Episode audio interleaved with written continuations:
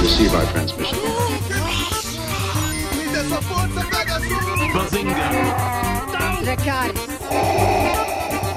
Balaio de Nerd.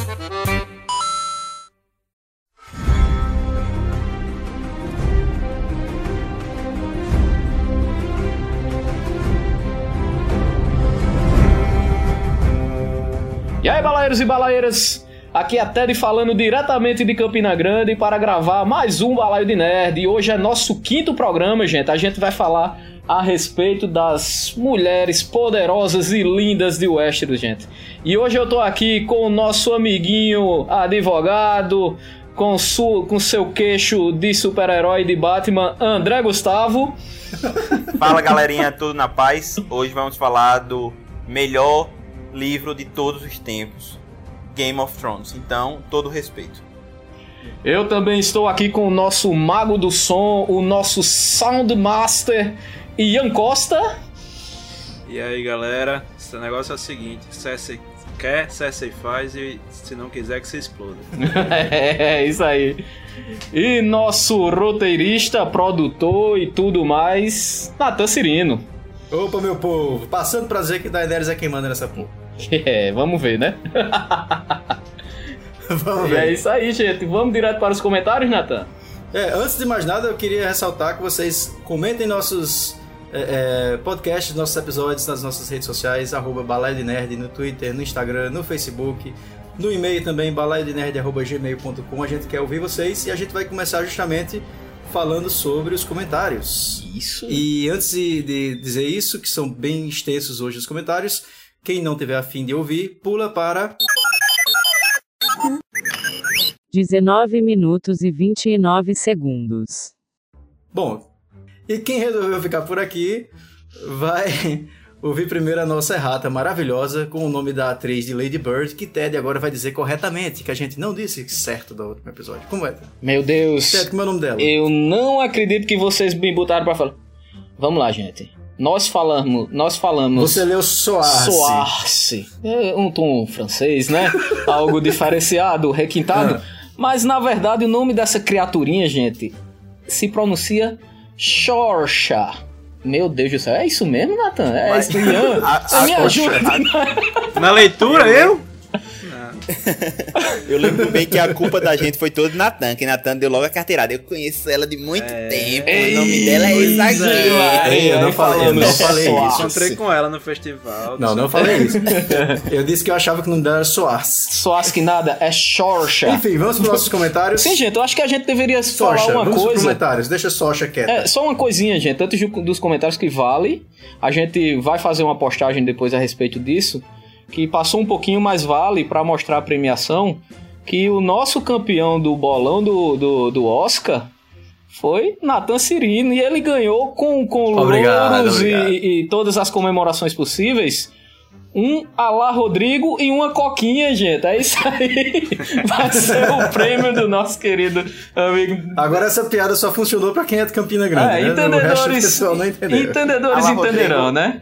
É um cebozão, cebozão da massa. Isso. É um podrão, É, é, um podrão a- cebozão que toda Campina Grande ama. É. E a velha coquinha. Mas vamos lá, vamos lá. E vamos embora, gente. Vamos pros, pros Vamos comentários. para os comentários, que na verdade são os comentários de 4.1 e do 4.2, né? Quem é que começa aí? Nossa amiga Lala Medeiros de Todas as Horas mandou que creio que a forma da água será o grande campeão. Acertou, miserável. Parabéns! Acertou lá! É, isso aí, né, Exatamente, gente? né? Deu a forma da água. Deu tudo. E a gente fez até uma enquete no Twitter, né? Pra saber o que é que o pessoal tava achando que ia ganhar e não deu forma da água na enquete. Foi, é verdade, né? Foram três anúncios para um crime, né? Três anúncios para um crime, para 38% do- dos votantes da nossa enquete, era o filme vencedor e acabou que o tiro saiu pela culatra. É. né? Foi forma da E água. em segundo, diferente das pessoas né? do Oscar, diferente das pessoas do Oscar, nossos acompanhantes do Twitter têm bom senso. Aí, gente. Não, mas a diferença foi de 7% só, então não vamos falar isso. Sem, sem polêmicas, Mas- sem mamilos, gente, por favor, hoje, sem, Sem polêmicas, mamilos. por favor. Outro comentário veio do Twitter. Quem é que lê aí o comentário do Twitter? Então foi a Janaína, né? A Janai. Não, Janai, não, não Janaína. Ah, não, é, é Janai, não Janaína, gente. Olha aí. errado. Então, olha.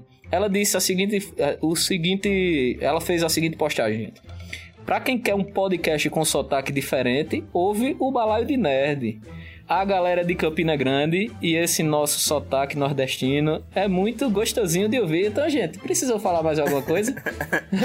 Não precisa de nada, Valeu, né? Janai, muito obrigado. Obrigado. Valeu pela, pela divulgação aí, pelo E comentário. outro que sabe das coisas aí é o Murilo Costa, né? O que é que ele disse, Ian? Sigo Nolan para onde quer que ele vá. Dunkirk, melhor filme e Nolan, melhor diretor. Mas é claro que sei que as chances são poucas.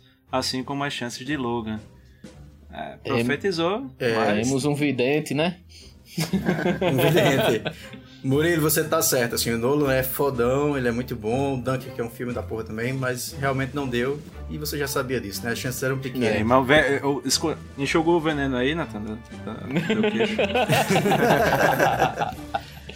E a gente teve um- uma senhora postagem aqui da, da Mariana Ramos, também no Facebook, que comentou todos os filmes, né? Não deixou passar nada. E a gente vai ler o comentário dela na íntegra. É textão, se prepara aí, mas a gente já deu né, o- Senta que lá vem história. da timeline. é, senta que lá vem a história. Que a gente já deu o ponto timeline. Quem quiser pular já vai para o episódio de hoje das Mulheres de Westeros. Que inclusive temos uma convidada especialíssima. Mas é, vamos lá para o comentário da Mariana. Ela disse o seguinte. E aí eu vou parando pra gente ir comentando, tá? Porque é muita coisa que ela escreveu. Massa. Primeiramente, gostaria de fazer uma denúncia e deixar registrada a minha raiva. Gravei um áudio de 25 minutos comentando o programa e me mandaram resumir ele aqui. Resumido, gente. Eu acho que você não resumiu muito. Resumido. Valeu, Mariana. Be- Belo resumo, Mariana, Mariana. acho Vamos que lá. você não resumiu muito, não, mas tá valendo, tá valendo, foi bom. Ela botou, mas adorei o programa. Já valeu.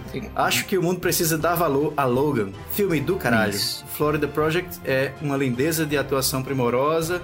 Inclusive, sempre serei Team William Dafoe. É, ela disse é uma história muito sensível e a Aitonia é o melhor episódio perdido de Fargo. muito white trash, fazendo merda e se ferrando. Me diverti horrores e Alison Jane é uma deusa, concordo contigo. É, e a Margot tá mostrando a que veio. Blade Runner 2049 é um filme belíssimo e injustiçado. É, amei pela fotografia. Uhum. Acho que é Cina É da franquia. Cina da isso, franquia, é Cina né? da franquia. É, exatamente. E ele, ela disse também que Villeneuve é o meu pastor e nada me Meu faltará. amigo, Concordo somente isso, né, fã. gente? É pouco fã, É, menina. não, mas eu também. Mariana, também sou fã do Villeneuve. Acho que ele é um cara que só tem crescido, feito uma coisa mais foda que a outra, assim. é, realmente eu tô contigo. Destino de Nação é o único que eu não vi, por motivos de. tava com preconceito por ser uma história que já conheço, mas depois de escutar os comentários, daria uma chance. Que bom, os nossos comentários, então, vão fazer você assistir o filme, então a gente né, contribuiu para o seu, Valeu, seu repertório cinematográfico. Até porque foi o melhor, né? É. É um filme muito bom, muito bom. É, ela diz também que Trama Fantasma é bem o que vocês disseram, é um filme difícil, especialmente porque me parece sair muito do perfil do Paul Thomas Anderson, também conhecido como marido da Maya Rudolph. Não acho o melhor filme do Day-Lewis, mas acho que quando a história dá a virada final e a relação doentia dos dois aflora, ela ganha muita força. É aquilo, Concordo é aquilo também, que tu acho falou, que a né, André? falado, é, né? é assista, o André não, Nathan, assista o filme até o final, né? Dê uma chance, por mais que o filme comece, Exatamente. comece lento, mas dê, dê uma chance ao filme. Vai lá, segue. Ele se completa realmente. É, o Dunkirk é um filme que eu tive o privilégio de ver no cinema, e aí Ian também reforça essa sua fala, com certeza. Acho que ele sofre muito com a questão da época do lançamento e como isso influencia a temporada de premiações. Lembro que quando ele saiu ano passado, todo mundo comentava sobre a trilha. É... Cadê? Eu me perdi. É um estudo- Todo mundo apostava Então, nele como o maior vencedor do Todo mundo Oscar. achava nele como o vencedor do Oscar, exatamente. Mas, né, amei os comentários sobre a trilha. É um estudo psicológico do espaço e da situação muito bom e acho que é um filme bem fora da curva ao se tratar do gênero de guerra. Concordo. É, Lady, Lady Bird é o coming of age filme que todos estávamos precisando. Acho um filme muito lindo e sincero, que ganha exatamente pela delicadeza e falta de pretensão, além, obviamente, das atuações maravilhosas. Queria dizer que, para mim, a Laurie Metcalf será sempre a mãe do Billy Loomis e a Sasha é uma das melhores lindo, atrizes perfeito, da geração. Perfeito. Tá concorrendo a Oscar há mais de 10 anos, desde, desde Desejo de Reparação, verdade. Tem quase essa É, come, É isso que eu ia perguntar. Qual a Como idade é? dessa criatura, Nathan? Tu tem, tu Tá tem noção? dormindo formol, é?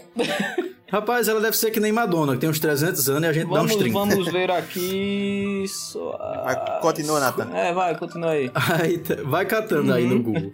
É, Call Me By Your Name me parece uma extensão do Lady Bird. Opa! Uhum. Para ser também uma história de crescimento e amadurecimento. Além de ser uma puta história de amor. É, não sei não, hein? Eu, eu acho que eu discordo de tu um pouquinho aqui. Só contextos completar, gente, a, a Xorxa, eu pesquisei aqui no, no, no pai Google, ela é de 12 de abril de 1994, 23 aninhos. 23, é, verdade. Mas, olha só. É, eu só queria complementar em relação ao que ela falou aqui, que o Call Me By Your Name seria uma espécie de continuação do Lady Bird. Eu acho que ah, o amadurecimento da, da Lady Bird é diferente desse do Call Me By Your Name, sabe? É, O carinha lá do, do relacionamento homoafetivo, ele já tem um grau de maturidade no final do filme diferente do que é o Lady Bird, que já tá mais independente e tal. Ele continua nas na casa dos pais. Eu não sei, acho que é uma comparação que eu não faria, uma aproximação que eu não faria. Uhum. Mas é interessante pensar dessa forma, né? Uma história como sendo uma temática, continuação da outra e tal. É. Trata, trata muito do, do- da questão. São dois adolescentes, eu acho que se relaciona muito que tem dramas adolescentes em, em- comum aí, né? Que, É, um é. outro. E é, por aí. É, ela diz também o seguinte: ele acaba se destacando pela potência do espaço que traz em si uma poesia e grandiosidade que não são o interesse da Lady Bird, que é um filme bem menor e local, e obviamente o Chalamet, que é um nome que já está se construindo é, como um dos melhores da geração dele também. Sim.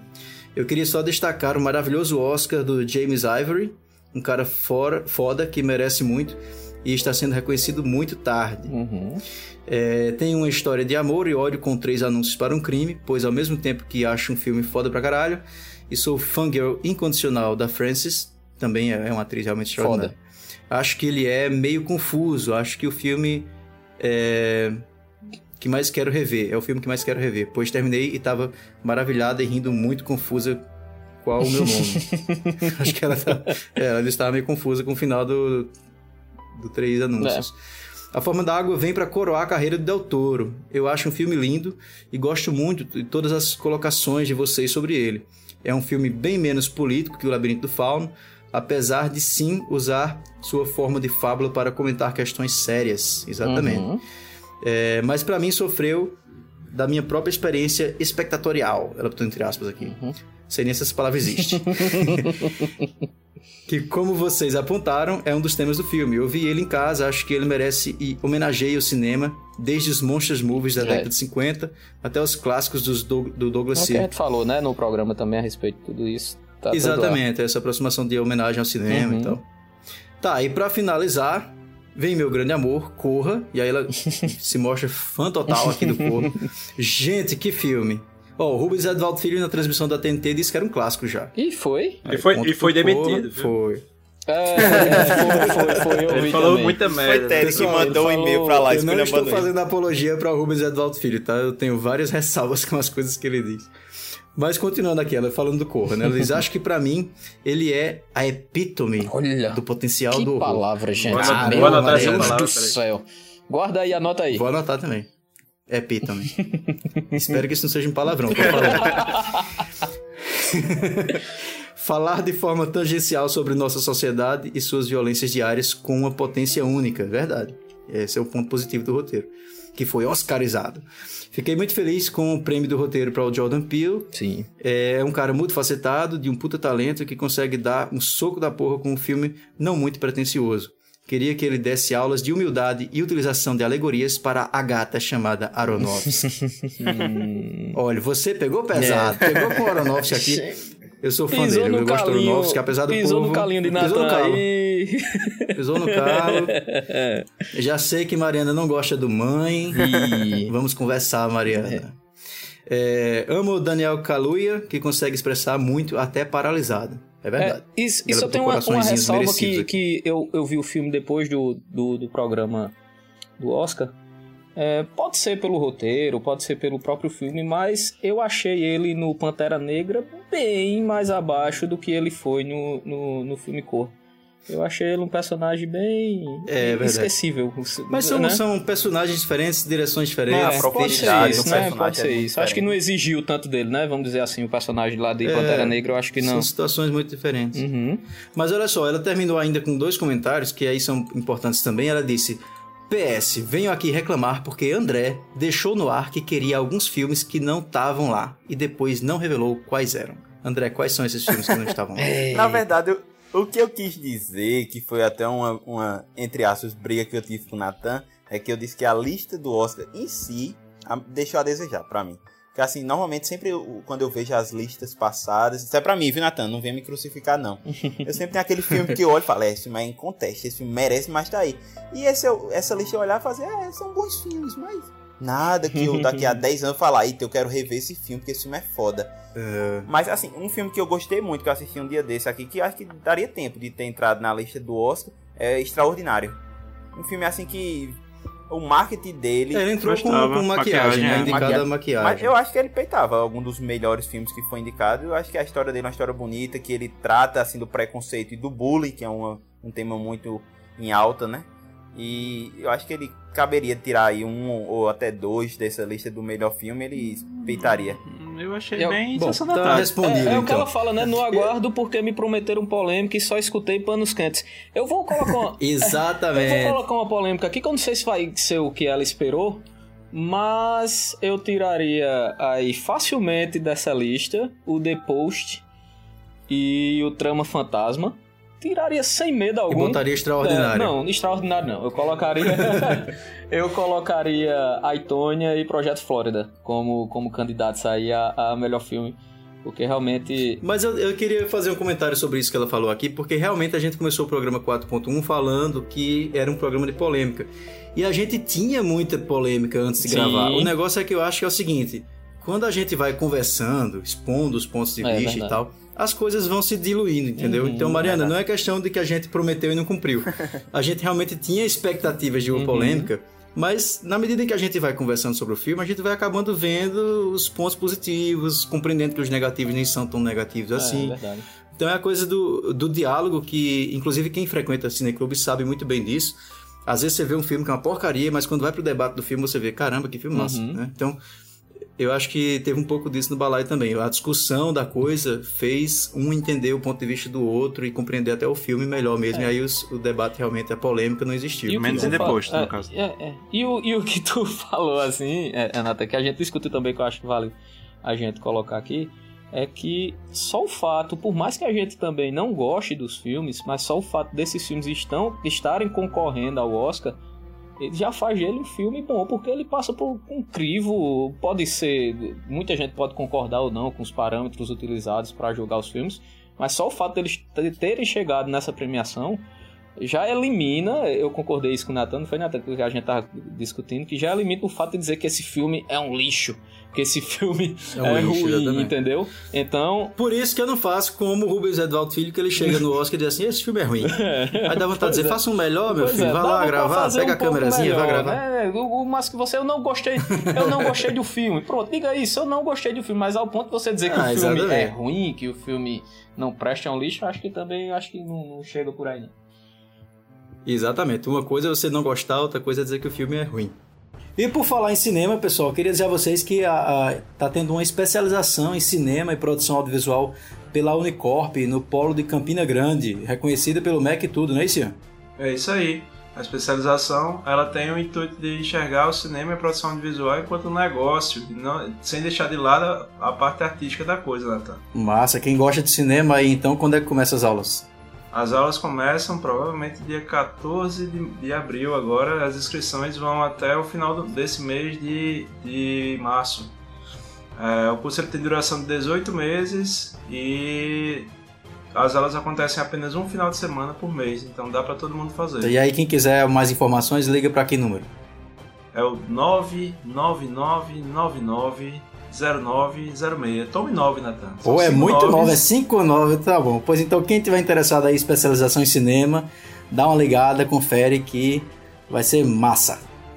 E aí, vamos seguir aqui pro programa, né? Vamos aí, Natan, apresente nossa querida convidada e vamos embora.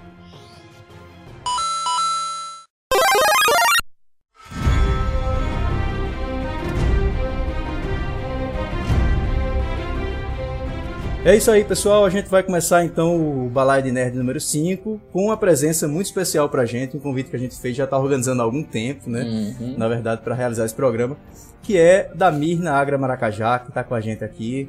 A Mirna é psicanalista, ela tem doutorado em psicologia pela Universidade Católica de Pernambuco e é pesquisadora na área de gênero e sexualidade. Mirna, muito bem-vinda pro Balaio.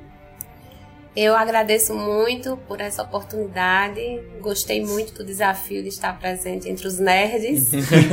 e vamos embora. Vamos embora. E o É nosso aí, tema, né, gente. que a gente te chamou para falar, você como uma representante desse- do movimento feminista também de Campina Grande, né? A gente quer uma pessoa que realmente olhe para as mulheres de Westeros, as mulheres de Game of Thrones e possa dar esse olhar da complexidade dessas personagens. né? Como essas mulheres são fortes e como elas podem evocar diversos conceitos que a gente discute hoje em dia, inclusive na sociedade. E eu acho que a gente pode começar pela casa Tully. O que, é que vocês acham aí? Fica à vontade, Vocês- manda bala, Nathan, vai lá. Vou mandar bala então para começar. É porque os- é, a gente tem que explicar ao público o seguinte, que a gente separou por casas esse programa, porque a gente entende que não vão ser todas as casas, claro, porque são muitos personagens, mas cada casa, casa traz uma mulher ou duas que tem uma relevância muito massa para esse debate. E a gente pode começar com essa casa Tully, que na verdade ela se desmembra né, dentro do Game of Thrones em duas outras casas, porque a gente está falando da Lisa e da Catelyn é, Tully, originalmente Tully, mas que acabam virando Lisa Arryn e Catelyn Stark. Isso. Então acaba entrando um pouquinho dentro de outras duas casas. Mas vamos para essa casa Tully inicial, né? É, Mirna, é o seguinte: a gente tem uma casa que, dentro do Game of Thrones, o lema dela é família, dever e honra. Isso já fala muito sobre essas duas personagens. Né? O que é que você acha que essas duas personagens refletem de família? Assim, de uma forma geral, antes da gente entrar em cada uma delas, mas elas refletem bem esse valor de família, essas duas personagens? Sim, elas de formas diferentes, elas a gente pode dizer que são símbolos do papel de maternagem, né? São duas mulheres mães e que fazem valer esse lugar de mãe. É, cada um a seu modo. Eu acho que Lisa, numa perspectiva mais patológica, né, daquela mãe devastadora, é, o que a gente chama até de uma mãe psicotizante, porque a gente percebe bem isso na relação dela com o filho. E é estranho porque ela tem um filho já do que 8, 9 anos, eu acho, e ela ainda amamenta, né? Exatamente. Choca um pouco você ver, inclusive, a figura dessa mãe amamentando uma criança que já não tem essa idade para estar sendo amamentada. Né? É, eu penso que aí talvez a gente possa pensar que há um deslocamento, né, da figura do, de um homem para o filho, né? Tomar o filho no lugar Ah, deste legal. homem, deste homem que ela amou tanto desde a infância, mas que sempre teve o olhar amoroso para a outra, para a sua irmã, né? E aí ela vai ser prometida a outros homens, né? E aí eu acho que esse filho é o que lhe resta na perspectiva do amor. Então eu acho que ela coloca esse filho aí, talvez, no lugar desse homem. É uma coisa meio freudiana ou tô falando besteira? Totalmente, Totalmente, é de piana. Tá, que legal. Se a gente fosse fazer um diagnóstico aí, ela seria uma mãe psicotizante e o filho seria um psicótico, né? Porque o menino é muito, é, lou- é louco, é muito Ele sofre a influência estranho. dela, né? Isso aqui é interessante também. O comportamento dela afeta ele muito.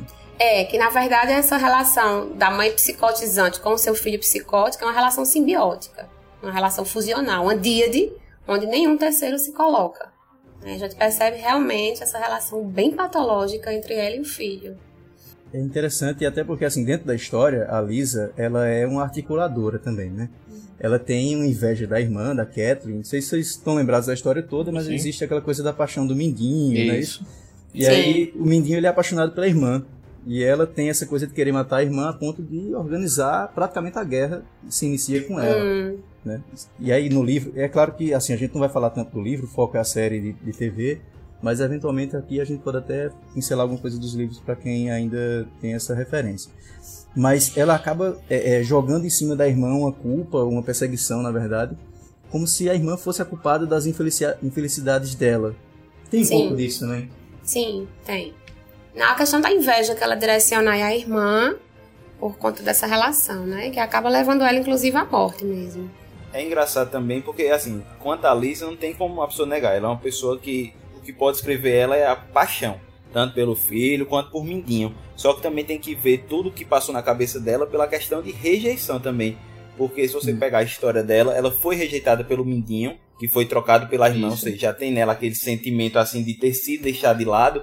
E ainda tem também uma, uma outra parte que na série não foi tão abordada, mas no livro foi, que ela era jurada para casar com Jaime. Só que Cersei pegou e manipulou Jaime para ele ir para a guarda real no lugar de casar com, com ela, com Lisa. Ou seja, ela foi rejeitada várias vezes na vida, chegou a casar com um homem muito mais velho que ela por questões políticas, por causa da rebelião que estava para acontecer. Ou seja, a vida dela não saiu nada como ela planejava. Tanto é que ela matou o marido a sangue frio e ela não vê isso como culpa. Ela acha que fez aquilo pelo amor dela, porque estava ajudando o verdadeiro amor dela, que no caso era Mindinho. Né? A rejeição gera esse tipo de, de, de, patologia que você fala da Lisa? Sem dúvida, principalmente em se tratando da mulher, né? É mais forte na mulher o caso da rejeição causar uma patologia do que no homem. Então. É. Vamos pensar assim, é, a gente tem uma, uma visão de um psicanalista francês, que é o Lacan, né, que quando ele fala do feminino, ele diz que a mulher ela tem uma demanda ilimitada de amor e ele coloca como é difícil a reciprocidade no campo amoroso para a mulher. Então esse ilimita, essa, essa coisa ilimitada dela retorna sobre ela mesma com o que a gente chama de devastação feminina, né? Então Lisa é uma mulher devastada. É uma mulher devastada exatamente pelo que ele colocou, a rejeição. É essa coisa da mulher que tem o desejo de ser a única, o desejo de ser amada. As pessoas acham que as mulheres amam demais. Isso é um equívoco. Na verdade, as mulheres desejam ser amadas. Elas amam na medida em que elas possam receber esse amor de volta, na reciprocidade. Então, talvez mais alguma coisa que fortaleça a relação dela com, com o filho. Com o filho. É engraçado que falando contigo agora a gente percebe como a figura do filho faz parte dela, né? Constitui ela, assim, de certa forma. É, né, era isso que eu ia, eu ia tocar no, no ponto, é, Nathan, que é interessante você ver como, como a gente falou no início, tanto a, a, a Kathleen também, ela tem essa figura materna agora de uma maneira é, totalmente diferente, né? Enquanto a Sim. Lisa, ela tem esse, esse lado super protetor, esse lado de, como disse, amamentar até os 9 anos, a Kathleen, ela foi lá e salvou o filho de ser assassinado, é, arriscando sua própria vida, né? Isso, então a gente pode, pode ver que, que é uma relação enquanto uma é super protetora, até por conta desse do, do lado que foi citado, é, de rejeições, a Kathleen ela é totalmente decidida, né? Ela, ela tem como a figura materna central, mas abordada de uma forma, vamos dizer assim, totalmente diferente, né? Olha, para resumir o que você está falando aqui, eu vou começar a falar da Kathleen Stark, né? Kathleen pela frase dela antes da morte. Uhum. É confusão, essa, essa, coisa de casa, de sobrenome, eu sempre confundo, entra numa família, sai de outra, mas enfim. Considerando Tully, né? É, antes dela morrer no casamento vermelho, ela diz o seguinte: em minha honra, como Tully, e em minha honra como Stark, deixe-o, falando de Robin, né? deixe-o ir, ou eu cortaria a garganta da sua esposa. Ela fala para o Valder Frey lá. Então, até nesse último momento, ela coloca o filho nesse primeiro lugar, né? Aham, uhum, com certeza. É, deixe ele ir. Eu, né? Tanto faz. O eu, tanto faz aí.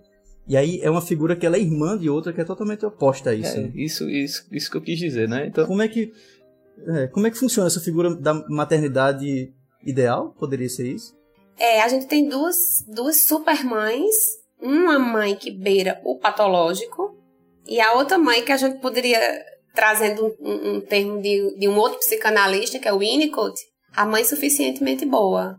A Kathleen seria a mãe suficientemente boa é uma verdadeira lady, uma esposa adorável, mas não subserviente. Uhum. Inclusive, a gente vê que na relação dela com o marido, ele, ele consulta, ele a Sim. escuta, né?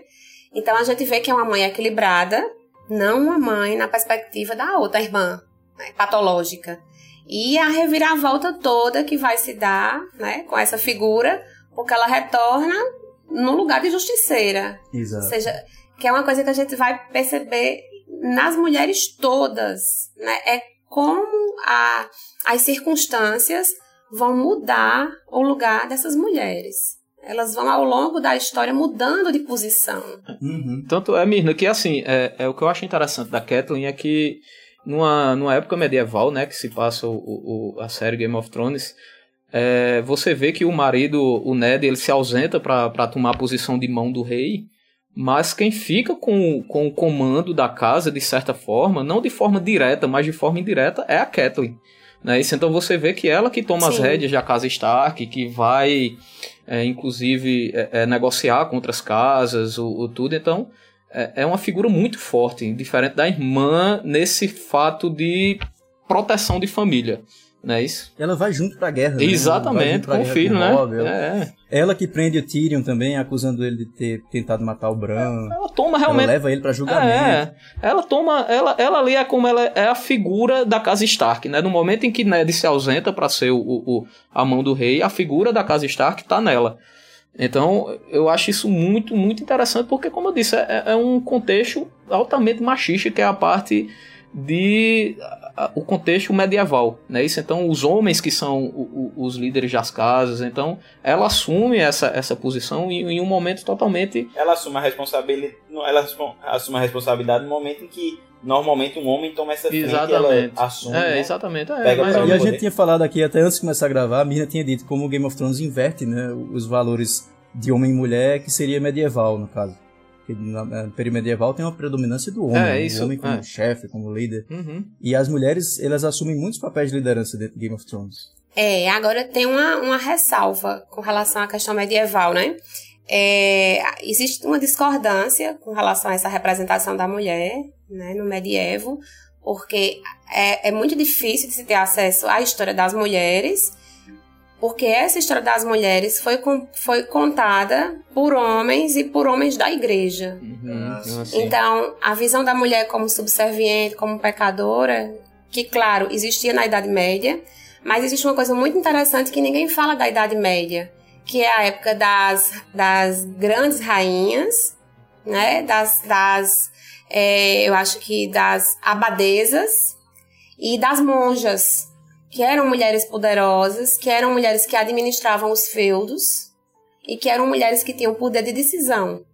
Porque aí a situação da mulher só vai ficar muito difícil mesmo lá no século XIX. Uhum. É, mas aí na Idade Média a gente tem esse registro da mulher numa posição de comando, sim. Inclusive tem um dito que diz que a mulher nobre ela tinha muito mais poder do que o camponês pobre. Uhum. Quer dizer, era menos uma questão de gênero e muito mais uma questão econômica. Isso é muito massa pra você falar, porque assim a gente vê que a força da mulher está em outras épocas e a gente pensa assim, ah, isso é uma coisa que surgiu agora com o feminismo e tudo. Sim. Na verdade, a gente talvez tenha um silêncio de quem conta a história. Exatamente. Né, ao longo desses séculos que passaram. Então, essas mulheres fortes realmente sempre existiram. Uhum. Talvez a gente não tenha ouvido falar delas. Isso é um Inclusive, mês passado, ou foi dois meses atrás, não, não sei a data certa, descobriram nas escavações uma que seria, não sei se uma rainha ou uma líder viking mulher. Que era, hum. tinha tudo em nobreza, achava que era um homem, mas quando fizeram os estudos dos ossos, descobriram que era uma mulher. É, legal. É, a história foi escrita e contada por homens, né? Uhum. É. E tem, é, eu queria já também passar então para uma outra casa, pode ser? Vamos embora. Pode. Sim, vamos. Casa Greyjoy. Greyjoy é uma casa de, de, de guerreiros, né? É tanto que a gente tem um, um, lema deles que é nós não semeamos, porque quer dizer justamente que eles não plantam nada, eles só tomam, eles só guerreiam e, e constroem coisas a partir da guerra. E aí vem uma personagem da casa Greyjoy que é a Yara, que é a irmã do Tion, que na verdade no livro é chamada de Asha. Tem um nome diferente e eu pesquisei para saber por que mudaram o nome dessa personagem. E é porque na primeira temporada de Game of Thrones tem uma personagem selvagem que é a Osha, né, que é uma, uma Wildling lá. E aí, para não confundir os nomes das personagens, eles acharam melhor mudar a Asha, pra não se ter o trocadilho com a Osha. E aí virou a Yara. A Asha e a Osha, exatamente. Então a Yara chegou e ela é uma guerreira nata, né? Ela é aquela que tem navios, ela desafia o próprio tio quando o tio assume o trono, ela rouba navios e vai-se embora pra guerra. Ela se alia com Targaryen depois no final dessa última temporada. Então é uma personagem que ela é necessariamente da guerra, ela é uma guerreira mesmo de fato desde o início. E é um outro lado do feminino que a gente vê muito em Game of Thrones, que é essa mulher que luta, né? Que, que é forte, não no sentido da personalidade somente, mas na força física também. É como a gente vai ver a Brienne depois também. Mas essa força da mulher também existe é, na guerra, através da Yara, né? Sim, é interessante esse traço que você coloca, né? É, ela, Brienne, Arya, né? É, são personagens que fazem muito claramente uma recusa a esse lugar que a mulher ocupa no patriarcado. Né? Então, elas são, são, são mulheres que rejeitam o que é tido como algo do feminino, inclusive são mulheres que não são movidas pela questão amorosa, nem pela questão romântica, né? Não tem uma escolha com um homem aí no meio da história. É como se elas reprimissem essa parte e vem aí o lugar de para eu ter um lugar, eu preciso ser como homem. Né? Então elas vão pela via mesmo do que é tido como masculino, pela luta, né? a frieza, a vingança, a passionalidade não aparece muito. A, a Yara, inclusive, tem relacionamentos com outras mulheres também no, na série, né? Ela tem alguns momentos em que ela, a gente vê que ela tem uma sexualidade que é fluida. Né? Ela não está só com interesses em outro homem, ela também tem interesses em mulher. Então, é uma liberdade que é consequência dessa, desse, desse posicionamento. Você acha que seria dessa forma? Essa liberdade de, de, de sexualidade dela que ela tem? Sim, ela, eu acho que é uma coisa que aparece mais bem em segundo plano, né? Sim, sim. Ela tem uma, uma coisa muito clara que é vingar e, e proteger o irmão, né? Ela perde os irmãos, o irmão que fica, ela precisa proteger, ela ela é mais homem, digamos assim. Ela se coloca numa posição mais ma masculina do que o próprio irmão, porque ela tem mais frieza, tem mais clareza, mais, mais discernimento das coisas. Interessante uhum. também como ela, como ela adota é, o mesmo comportamento do, dos, dos homens que a cercam. Né? Ela está numa circunstância totalmente cercada por homens, num navio, e ela é igualmente respeitada e também é, ecoa, digamos, a sexualidade desses homens, né? De, de, de não, não, necess, não para com eles, mas é, quando ela, as cenas que mostram ela se interessando pelas mulheres são justamente normalmente em ambientes de, de como os prostíbulos, as tavernas que eles frequentam, né? Então acaba refletindo também e ela é igualmente respeitada, independente da sexualidade. E essa questão do respeito é massa que tu falasse, porque eu lembrei agora que tem uma cena que ela tá com, com o Tion e o pessoal respeita mais ela no navio do que ele, ridicularizam ele, inclusive. Exato. Então tem muito a ver também com o meio onde ela tá, né? Ela é construída Sim. também por esse meio Sim. que é o meio da guerra e onde essa guerra não tem gênero.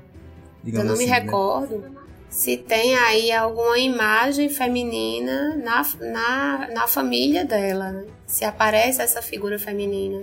É, são bem apagadas as figuras femininas dos Greyjoy. E são bem massacradas também, né? Assim, são bem massacradas. Né?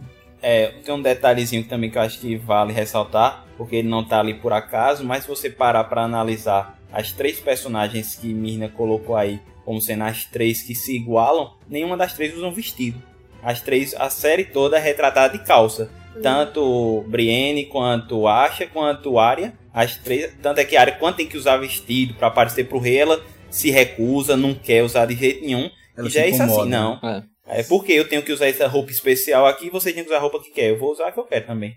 E uma coisa também interessante, se você fizer essa comparação, é que a Yara ela é respeitada pelos homens que a cercam, né? O caso que a Brienne, que é uma guerreira é, de um poderio, digamos assim, de luta superior, mas ela não é respeitada, tão respeitada quanto a Yara é no, no, em seu meio.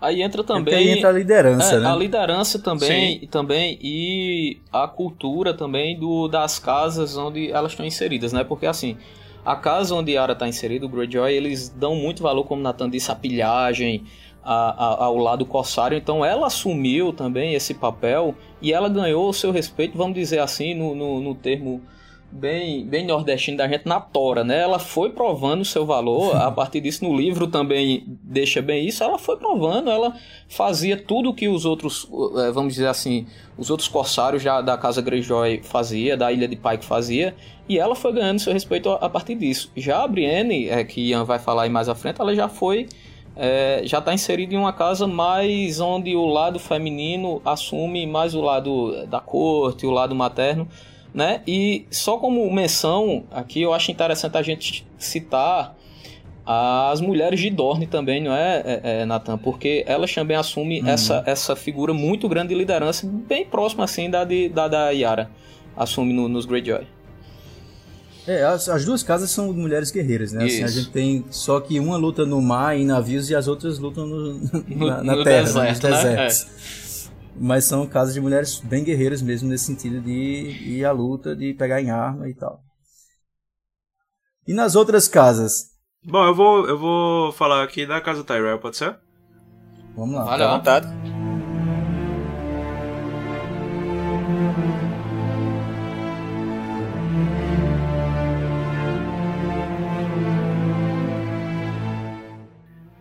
Beleza, então, falando da casa do Tyrell, a gente tem que começar por Olena Tyrell, né? A rainha dos espinhos. Ah, rapaz. Ah, aí, aí sim. Que mulher, sim, que na- mulher, né? Que mulher, gente.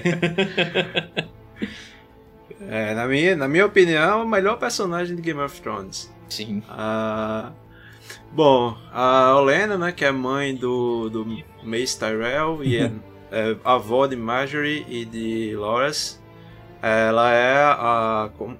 Bom, ela não é oficialmente né, a, a senhora da casa, digamos assim, da casa Tyrell. Seria o, o Mace, só que ele é uma figura totalmente ofuscada pela figura da mãe. né? Na verdade, quem manda em tudo ali é, é- acaba sendo ela. Uhum. É, e aí desde a sua da sua juventude, né, que ela ela foi noiva e acaba casando com com uma figura que ela despreza, que ela ao longo do- da, da série ela vai dando é, essa ênfase que ela vai desprezando um pouquinho. é, ela se coloca bem à frente de tudo, então ela é bem bem alfa nesse sentido, ela sobrepõe um pouco a imagem é, e a liderança do que seria o filho. Eu acho interessante essa, essa, esse comando que ela não, não passa para quem. Não é necessariamente para quem quer que seja, mas ela vê que o filho o vê como uma, uma figura fraca. Né? É, eu me lembrei agora de, de um ditado extremamente machista, que é por trás de um grande homem sempre existe uma grande mulher. né? E aí a Olena me parece um pouco desse, de ecoar esse, esse ditado, porque ela não aparece e tudo, mas você vê que não é uma questão de estar por trás, ela não está por trás de ninguém, né? Então ela tem uma figura que ela é sen- Senhora dos Espinhos, chamada assim, porque ela realmente ela tem uma acidez que eu acho fantástica na personagem. Talvez seja o que chama a atenção de Ian também, mas ela tem essa coisa sarcástica, né? Isso. De botar Sim. é, não botar panos quentes, ela vai na ferida e ela tem um pouco dessa coisa da, da mulher, da, da pessoa de idade mais, que não se importa mais tanto com a opinião de quem tá escutando. Tipo né? o Silvio Santos, Joga né? sua opinião. tipo o Silvio, Silvio Santos, hoje em dia, Santos, né? é, a gente pode citar Silvio Santos como um exemplo. Mas ela é bem assim, sabe? Ela, pronto, ela é o Silvio Santos de Game of Thrones. Ela tá nem aí, mano. Né? Ela fala o que der na telha. É uma Mas- estrategista, né? Manipuladora. É isso, E o que eu acho mais interessante dela é que ela consegue usar o patriarcado a favor Isso, dela. velho. ela isso, faz isso, um isso. jogo muito interessante com isso daí. É como se ela não precisasse mostrar a cara, mas ela faz tudo que ela pode fazer e além, só que, né, manipulando as pessoas. Meio que ela nem quer isso, né? Meio que ela fala. nem quer aparecer, meio que ela nem precisa dessa, dessa, dessa visibilidade sim, toda, sim. né? Ela, ela faz tudo, tá tudo muito bom do jeito que ela tá fazendo ali, né? É, Sim. ela tá atrás do homem porque ela Porque- quer. Porque ela prefere que fique um manequim na frente dela sendo escudo. Ah, e sabe o que é mais massa? Quando ela decide aparecer, é justamente quando ela morre. Ela faz, diga acesso aqui fui eu. Não, e ela uma coisa fez, agora eu posso aparecer, né? Que, que cena, né, velho? Que cena, bicho. Tem uma frase dela que ela tá conversando com a, com a Cersei e elas falando justamente dessa questão da liderança, né? Que elas que lideram. E a Cersei diz: ainda assim o mundo pertence aos nossos filhos. Ela diz: um arranjo ridículo, na minha opinião. Né? Justamente porque ela vê que o, o, o- filho dela não tem expressividade né? nenhuma em relação ao comando e, e é tudo, na verdade, quem ela se projeta muito na, na figura da neta. Né? Inclusive a neta vai seguindo Uhum. meio que o- os mesmos caminhos que ela trilhou. né? Até essa coisa de entrar no quarto escondido, né? de noite, pra, Uhum. pra- Ah, eu vejo muito da, da, da Olena na Marjorie, Sim. né? É como uma Ela- espécie de mãe pra ela também. É a, su- é a sua sucessora, né? Ela tá meio que, que se você for, for para, para esse lado, ela tá meio que preparando Margaret pra ser a próxima rainha dos espinhos, né? Se você for, for meio que, Hum. que perceber isso. E eu fico muito curioso porque tem que lembrar que as duas nos livros ainda estão vivas. né? Isso. Na série já morreram. Só que no livro a gente ainda tem que ver o que Martin tem pra fazer com elas. Sim. É, eu acho que a série vai.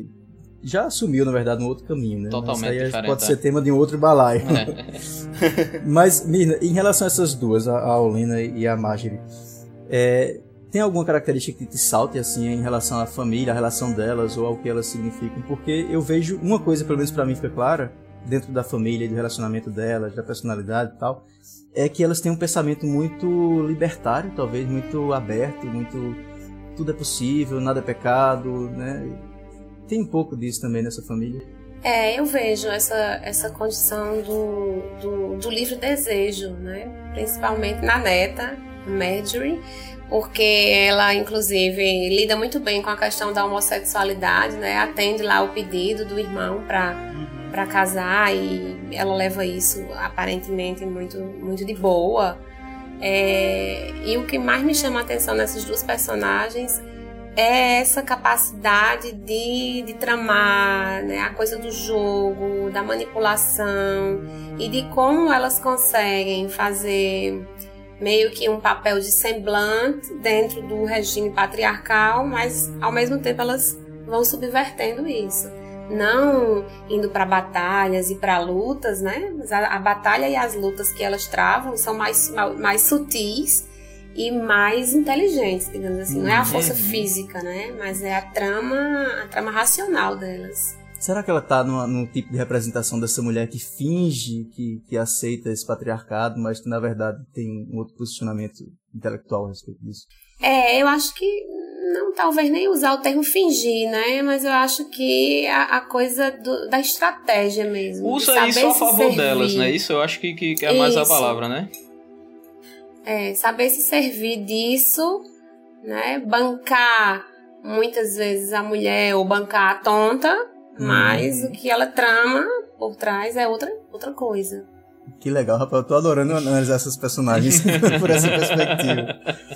É massa porque a gente, assim, tem uma ideia antes de gravar o programa, a gente tem uma ideia do que vai surgir, assim, mas quando a gente começa a conversar, a gente vê como é muito mais complexo do que a gente imaginava. Com certeza, com certeza. E e vamos lá, porque tem muita mulher ainda, né? Sim. Ó, eu vou, eu vou fazer uma ponte do Tyrell aí para os personagens que ele vai falar, que é a Brienne.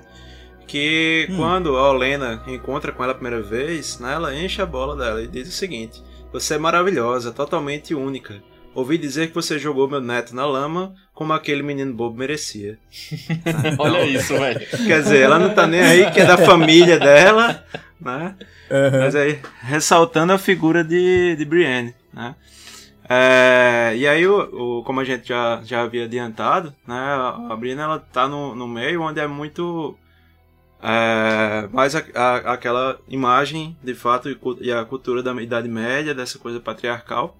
O pai queria que a filha casasse bem, né, fazer um arranjo, um arranjo é, político a, a, partir de um casamento, só que aí notas que a Brienne nunca foi nunca é, deu muita importância para isso, né? Inclusive ela foi é, prometida, né, três vezes. E aí com destaque para a terceira vez em que o o noivo, né, o pretendente, disse que ela deveria ser uma mulher de verdade, entre aspas, né? Uhum. É, justamente por ela não ter esse comportamento recatada aí do lar, né, que se esperava. Uhum. E aí ela disse que é, aceitaria as imposições dele se ele conseguisse vencê-la numa batalha, né, num duelo. e aí o cara termina com três ossos quebrados e o pai de Brienne diz, ah, minha filha, vá, vá ser guerreira, né? É engraçado você ver que assim, quando a gente tava falando da, da Yara, a gente via um meio que levou ela a ser guerreira. Né? E agora parece que assim, a Brienne é um, uma rebelião é. a um meio que queria que ela não fosse guerreira. Totalmente. É um outro, uma outra construção, na, na, verdade, da guerreira, né? Existe a coisa da mulher que se rebela, talvez, na, na Brienne, na força da mulher que se rebela. Tem uma coisa interessante na Brienne, é porque ela carrega uma ferida, digamos assim, uma ferida narcísica porque ela é feia. Sim. Uhum. E ela sofreu muito com isso, né? Essa coisa de não ter a beleza. Isso. Então, qual, qual, qual lugar que ela consegue ocupar. Porque é difícil para uma mulher, né? Não se colocar pela beleza. Então, qual é o meio que ela, que ela encontra? É, então, já que eu não posso ser bela como uma mulher, mas eu posso ser como um homem, né? Então, ela acaba se inserindo aí nesse meio e ela troca a beleza pela coragem. E eu acho que é a personagem mais ética Sim, existe. Isso, ética, fiel e a honra acima de tudo. Uhum. E como ela carrega culpas de quando ela vai falhando, né? Falha uma primeira vez, falha uma segunda vez, e de como ela vai assumindo essa missão da fidelidade. Isso, isso é, talvez seja algo que ameniza essa ferida narcísica que ela carrega. E é interessante porque, mesmo assim, ela não abre mão da feminilidade dela. Uhum. A feminilidade dela tá ali, né? Exato. Engraçado que ela faz a promessa de proteger a casa Stark para Catelyn, e aí Catelyn morre. E ela vai sozinha, tipo, né, ela sendo a sua própria cobrança, né? Isso, Aquela coisa da é. consciência. Eu vou, eu tenho que achar a filha dela, tenho que achar a filha dela. E não existe ninguém cobrando ela pra isso, só o código de honra dela, de que ela tem que fazer aquilo, porque ela prometeu fazer aquilo. I do not know your son, my lady. But I could serve you if you would have me. You have courage. Not battle courage, perhaps, but I don't know. A woman's kind of courage. E aí acho que até existe um conflito disso, né? de- dessa honra acima de tudo, quando a- em alguns momentos ela começa a, a bater forte o coração lá pelo, pelo Jamie. É, eu noto que ela Sim. fica um pouquinho né, na, na- sem saber o que é que faz. Diz assim, mas eu vou, não vou, como é? O que é que eu devo engraçado fazer? que você vê, ela tem dois casos amorosos na série, assim, dois interesses amorosos na série. O primeiro é o rei é, da segunda temporada, que é o irmão do Robert. Henley, do Robert. Henley Baratheon. É Henley, isso, o Henley. E o Henley, ele Sim. assumidamente, ela já sabia disso, ele era gay. Ele tinha um caso com, com outro cara. Com louras. E aí o Jamie, o Jamie é o cara da família que é inimiga da, da Catelyn. Ou seja, ela meio que tem os casos, os interesses amorosos proibidos, né, as coisas platônicas. Ela sempre joga o interesse amoroso em alguém que ela não vai poder ter. Tem um pouquinho disso também nela ou, ou eu tô vendo demais? Olha, agora que você falou, faz sentido. Eu não É, tinha, e outra, é, coi- não tinha é, e, e outra coisa interessante, é, é, Nathan, que, que isso. Eu sinceramente eu não lembro se é tocado bem na, na série, mas eu lembro bem dos livros. É que durante aquele cativeiro dela com, com o Jaime, é, o próprio Jaime, é, a partir do momento que convive com a Brienne, ele começa também a ter um interesse amoroso na Brienne. Entendeu? A, a cena, a cena interessante disso é quando eles vão para o banho, né? Quando eles vão tomar banho e, e ela tá nua e ele vê o corpo dela e ele se sente atraído e ele, e ele mesmo, com todas as questões dele, né? De família, de príncipe encantado, ele fica se perguntando, né? Caramba, como é que eu tô me atraindo por, por, por Uhum. essa mulher? Mas é o... Não, o- mas justamente ali poderia ter acontecido alguma coisa. exatamente, é, exatamente. Eu- Entendeu? é, e, e outro, e, e outra questão dessa parte física dela também, que André, André tem um conhecimento assim até maior de livros do que eu. Se eu não me engano, em um desses, desses casamentos lá no livro, né, André? Ela também tem um, um dos pretendentes dela que ilude bastante ela, né? Diz que vai gostar do, dela da maneira que ela é, guerreira tal. E chega no último momento, ela presencia alguma ridicularização. Isso é meio até uma forma de defesa dela, né? Não, pronto, agora eu vou me dedicar totalmente a esse meu lado guerreiro. É, é mais ou menos isso, André? Eu tô, eu tô enganado. É, assim, ela, na verdade, ela pegou o lado guerreiro dela também como meio de proteção, como Mirna contou aí. Tanto é que se você parar pra analisar a entrada dela no livro, ela entra disfarçada. Uhum. Ela, o a, a entrada dela, tanto na série que também é, é pra ela entrar na guarda arco-íris de- Do do, do rei. É. Ela entra toda fantasiada, com a cara fechada, pra ninguém saber que é uma mulher. Tanto é que quando ela entra, todo mundo fica impressionado Do que ela tá ganhando é. de louras, que é o maior. Uhum. Só que quando ela mostra a cara, todo mundo gente, uma mulher, pelo amor de Deus. Então não foi mérito dela, foi ele que foi fraco e perder pra Isso é ela. ridículo, né, velho? Tem essa disputa, Porque é verdade. é, toda vez ela é olhada assim. Quando ela faz sem saber, aí é foi mérito. Mas quando sabe que foi uma mulher, aí é aquela. Não, foi falha do homem que perdeu pra ela. Massa. Mas existe então, tu acha que uma autossabotagem pode ser uma resposta de defesa, então, pra, no caso de Brienne, para relacionamentos, por exemplo? Ela, por já ter sofrido esses desprezos, essas coisas que não deram certo, de repente ela se autossabotar nos próximos relacionamentos, existe isso. Existe, pode ser, né? Pode ser aí exatamente o mecanismo de defesa. E ela se protege exatamente do lugar de cavaleira Uhum. que ela assume, né? Então eu acho que sim, eu acho que o escudo dela, né, literalmente falando, é ser uma cavaleira. Algo do tipo, os homens não me quiseram como eu sou, então eu vou mostrar que eu sou melhor que eles. né?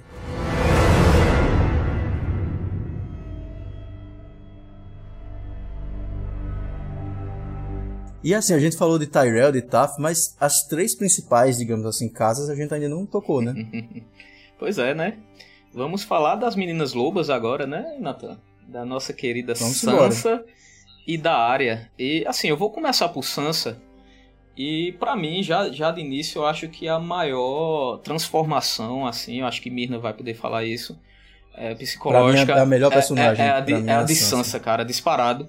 Porque assim, se você for ver lá no início da série, a Sansa ela foi sempre é, é, criada como uma lady, né? Lá dentro de, de, de Winterfell. Uhum. As preocupações dela era mais a questão de vestidos, de banquetes, tudo. Tanto é que, que é um detalhe importante, assim, que eu, que eu vejo nos lobos, é que quando os lobos são divididos, né, para os filhos, os lobos eles possuem a, a personalidade do, dos seus donos, né? Isso eu acho, eu acho isso muito Exatamente. interessante. Então, e o nome da loba de, de, de Sansa era não podia ser mais nada do que Lady, é isso? Então Lady, era, era, E vale salientar que assim, a Lady foi sacrificada. Exatamente. Até de uma forma metafórica existe essa Exatamente, transformação que da Sansa é, através de lobo. Que é no, no, naquele famigerado encontro, né, que ela tá no bosque com o seu príncipe encantado, que dentro desse, desse, desse lado é, é Lady dela, ela sempre pintou o Joffrey o filho do rei, a qual ela sempre foi prometida, como realmente o príncipe encantado, né? Ela sonhava em casar com ele. Então, eu acho que esse início dessa desconstrução desse príncipe encantado começa nesse, nesse evento em que ela tá lá no bosque e tá Arya e Mika, né, que é o, o filho do, do, do, açougueiro, treinando a esgrima e acabam machucando o Joffrey, né? E a Niméria, na verdade, que é a loba de Arya, acaba é, atacando o Joffrey.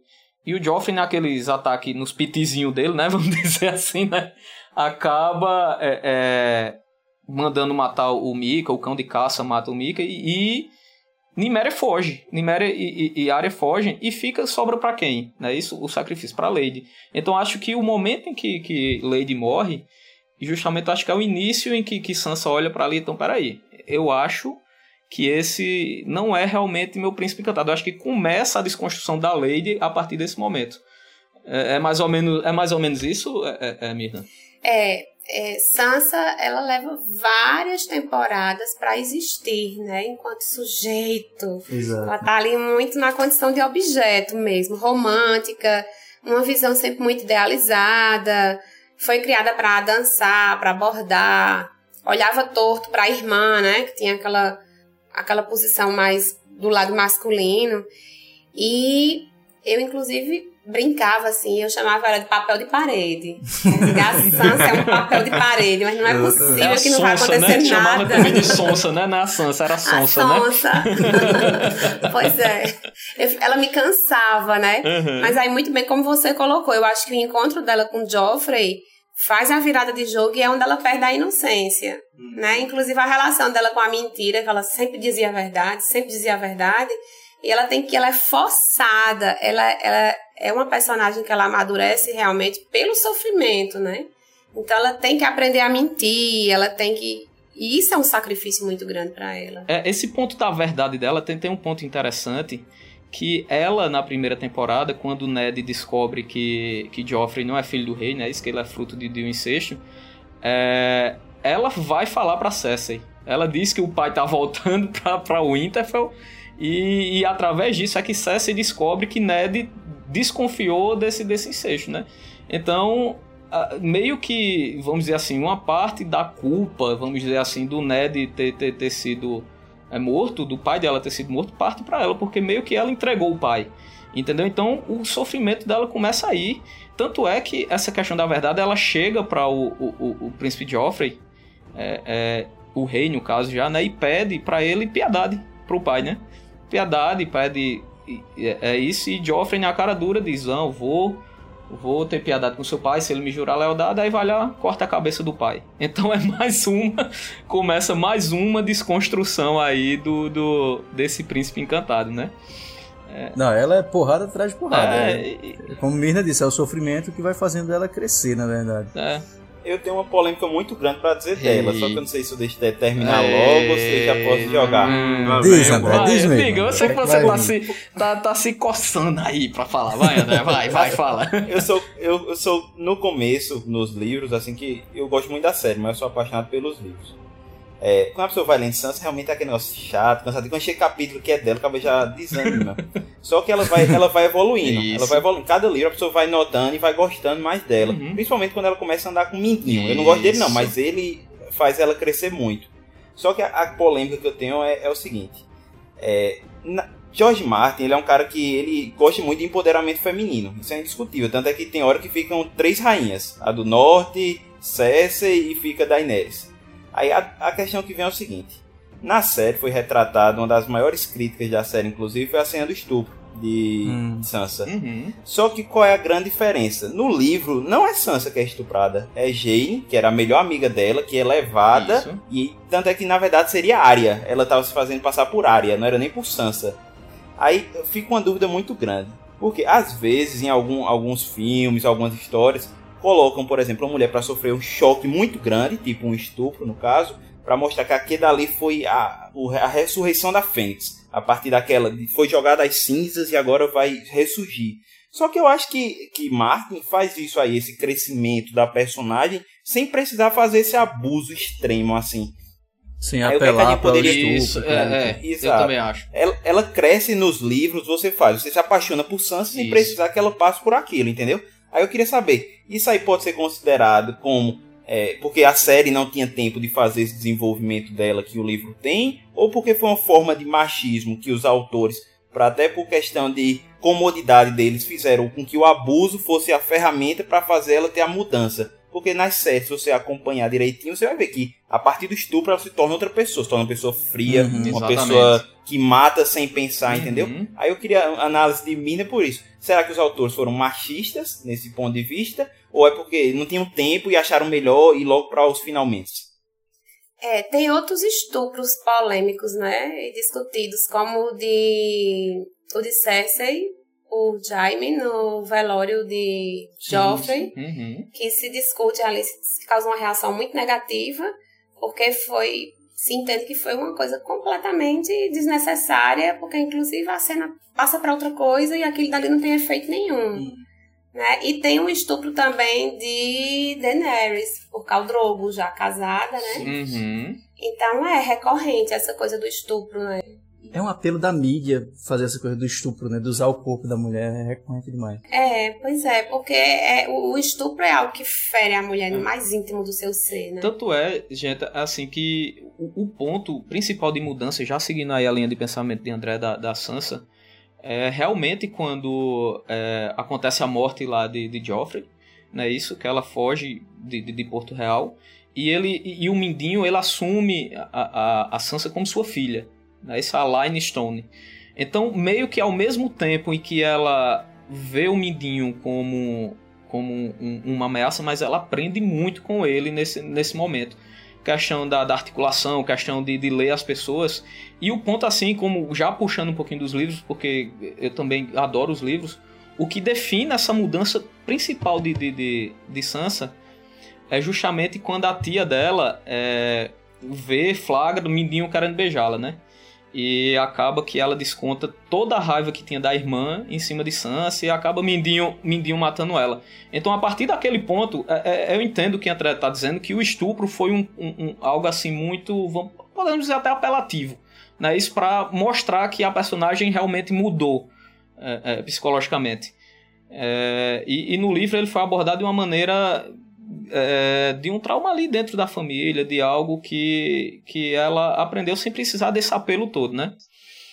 Eu acho que tem a questão, talvez machista, mas assim, tem que ver a questão do tempo de mídia É, também, também. porque o livro é gigantesco, ele tem Isso. tempo para desenvolver outras coisas. Uhum. E a série precisa de soluções rápidas. É, É claro que tem uma solução extremamente machista, né? mas aí Uhum. tem as duas coisas que se aliam, eu acho, nesse caso, para poder fazer a série andar de uma forma que choque, É isso. né? que, que agrida satisfatoriamente e faça a coisa acontecer de forma mais rápida. Você vê, por exemplo, a questão da nudez. É outra coisa também que eu acho que o Game of Thrones pode ser machista em alguns É momentos, muito porque a mulher aparece apelativo. muito Isso, isso. nua. O que né? diminuíram, né? Se você homem, não. perceber, se você perceber, diminuíram muito na sexta e na Diminuíram. sétima temporada já já diminuíram, já diminuiu essa questão de nudez. E você vê porque assim, quando aparece, se eu não me engano, é uma nudez que aparece masculina frontal, que é a do Tion. Em numa das Sim. primeiras temporadas. Uhum. E quando eu vi aquilo ali, eu achei extremamente gratuito por aparecer aquilo, só que depois você entende que ele vai sofrer uma castração, que aquela imagem é uma preparação para uma penalidade que vai vir para o personagem. Só que quando você passa para pensar o sentido da nudez das mulheres que apareceram nas primeiras temporadas, não, não existe. Uhum. A de tinha um objetivo narrativo depois, né? A das mulheres não. Então é, é um tema bem é polêmico sim, André, do, do razão que você estava dizendo É, antes. sim. Mas sabe que tem uma coisa interessante com a coisa da nudez e com a coisa do corpo da mulher? É porque através do corpo, né, através da sua sensualidade, da sua sexualidade, isso é uma arma de poder. é uma, é uma sedução que não é uma sedução para o, a, o estado amoroso, né? Mas é uma sedução que é da estratégia, Sim. que é do jogo. Uhum. Então eu acho que é uma arma, é uma ferramenta importante que a gente percebe o tempo inteiro ali circular. Sim, é verdade. E, e só para fechar aqui, né, já pulando para a sétima temporada da, da, da série, onde Sansa e sua irmãzinha Arya, né, fazem aquele coloio lindo, né, e, e, Sansa usa do próprio veneno do Mindinho para ter aquela cena épica dela é, julgando, né, no salão na frente de, de, de sim, todos. Que sim, aquilo ali, cara, ela assume o, o, o vamos dizer assim, o trono, né, da Lady Stark. Realmente, depois de todas essas mudanças dela, ela assume o trono. E, e numa jogada de, de mestre junto da, da, irmã dela, que vai ser nossa pró, próxima focada, né? Fazem aquele, é. aquele julgamento de Mindinho que diz assim: Você envenenou todo mundo, agora eu tô te envenenando, seu caba safado, né? E, e acabou sendo uma coisa, uma das melhores, um dos pontos altos, se não o ponto alto da sétima temporada para mim foi, foi o julgamento lá de Mindinho. E você tá vendo assim, tá falando de duas irmãs, e eu tava lembrando que a gente começou falando de duas irmãs uhum. totalmente diferentes. Isso. E essas duas irmãs aqui, elas começam totalmente diferentes, mas Exato. elas não necessariamente acabam diferentes. Né? É. Elas acabam se, se, se igualando. Existe esse processo com a área também, né, é, né, É, e, e área, é, o interessante de área é que lá voltando lá para a primeira temporada, é que área ela sempre foi essa figura é, que abominava tudo que era esse lado feminino, né? Isso, ela gostava uhum, de estar no, uhum. no, nos, nos, campos treinando com os irmãos, né? Principalmente de Jon Snow, que ela tem uma proximidade muito grande do, do, do irmão bastardo. Isso dentro da casa é um ponto interessante, Nathan, que eu queria citar até de Kathleen, que ela, é, pelo, por ser o Jon ser um fruto de, de, de, incesto, você vê que ela não gosta do Jon Snow, né? É uma coisa interessante que, sim, que sim. Tem, tem esse lado perfeito da, da, da, da Kathleen, mas também o Martel é muito feliz nesse ponto de mostrar também alguns pontinhos fora da curva, né? Que ela até distrata o Jon Snow, isso no, no livro também fica bem mais claro. Mas enfim, mas falando aqui da área, é, só corrigindo, Ted, ele não é incesto, é oh, bastardo. bastardo. desculpa, é gente, é. Foi porque é, eu tava lembrando do, do, do, do, danado do Joffrey. Desculpa aí, gente, tá bastardo, né? Mas a área, é, ela, inclusive, dá dos filhos, ela é a que tem as maiores características do pai, né?